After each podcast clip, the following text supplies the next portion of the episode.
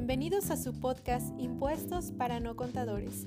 El día de hoy veremos qué es la discrepancia fiscal y cómo puede afectar a las personas físicas si no presentan correctamente su declaración anual.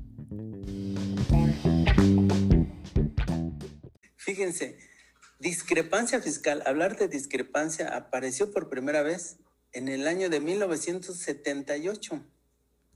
Hasta el día de hoy todavía muchas personas físicas desconocen todavía este aplicativo, este tema. Y bueno, la autoridad sendaria ha venido haciendo reformas, eh, lo ha venido adecuando desde el 78 a la fecha, poco a poquito, sin darnos cuenta, ha hecho cambios para fiscalizar a las personas físicas.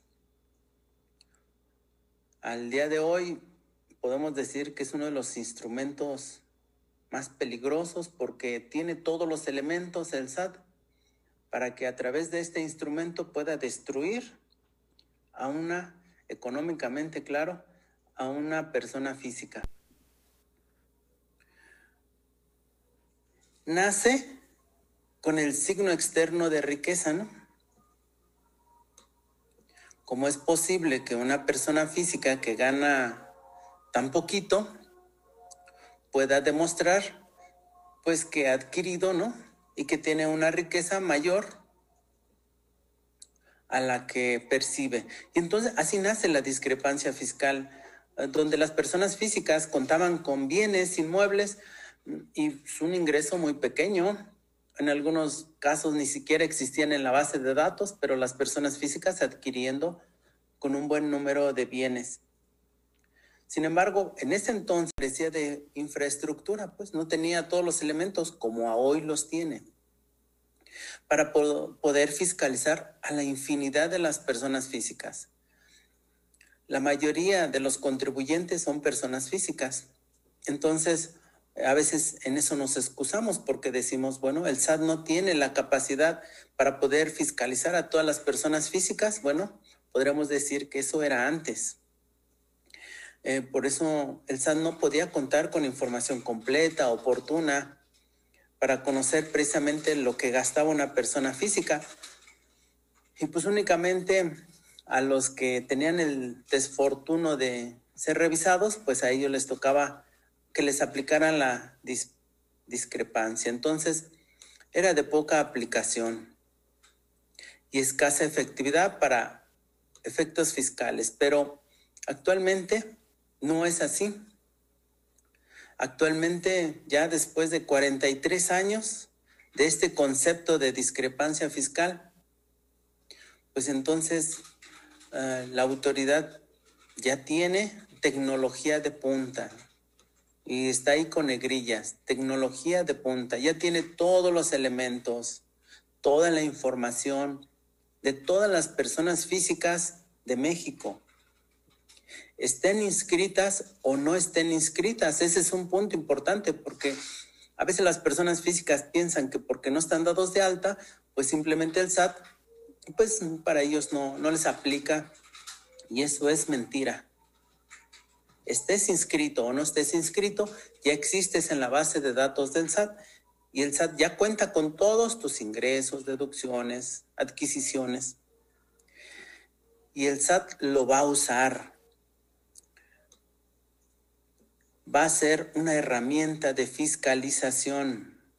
Este gobierno no va a desaprovechar, óiganlo bien, este año que viene el gobierno no va a desaprovechar esta herramienta ya no tiene que modificar nada, ya todo está aprobado, ya está en la ley.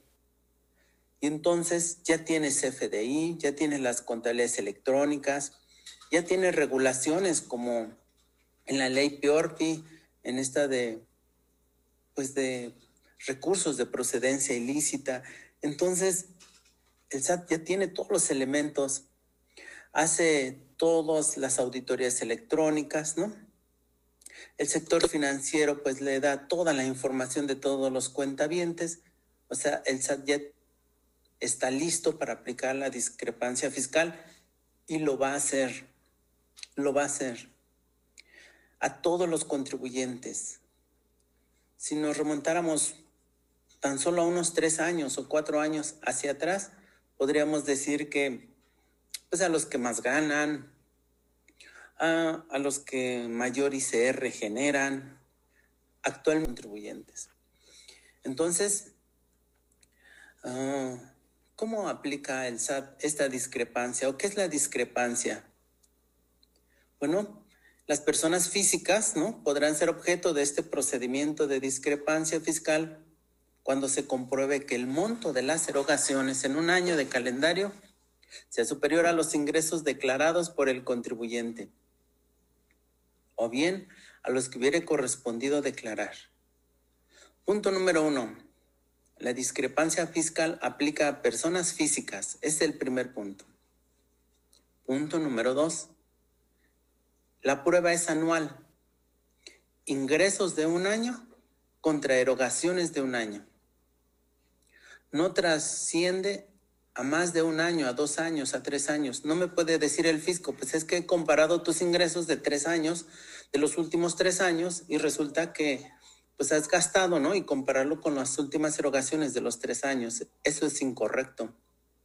Tendría que hacer, si acaso, tres pruebas, una por año. Y entonces ahí tenemos un cuadrito y vemos cómo este contribuyente, esta persona física, ha declarado dos millones de pesos. Entonces, el SAT ahorita está esperando que presentemos las declaraciones anuales para que más adelante haga la prueba de la discrepancia fiscal. Y entonces va a comparar los ingresos que estoy declarando contra las erogaciones y automáticamente le va a dar la discrepancia fiscal. Es algo que ni siquiera tiene que calcular. Es algo que el sistema le va a arrejar automáticamente. En este caso, vemos que esta persona física tiene erogaciones por 5 millones de pesos. Ya está en discrepancia fiscal porque tiene más erogaciones que ingreso. Fíjense, otro punto importante es, no le llama gastos, no le llama deducciones autorizadas, le llama erogaciones. Este mismo artículo define lo que es erogaciones.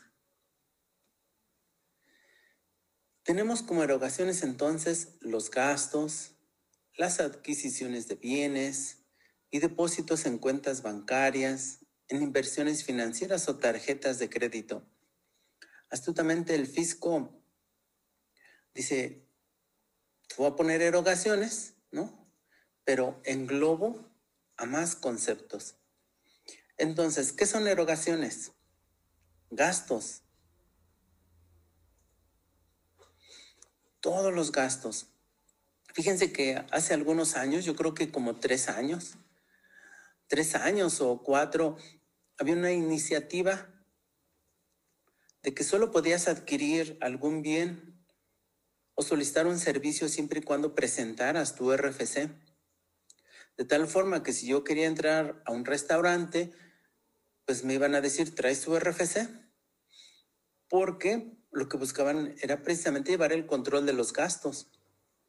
Si, no, si yo no llevaba el RFC, pues me iban a decir, disculpe, aquí no puede, no lo podemos atender.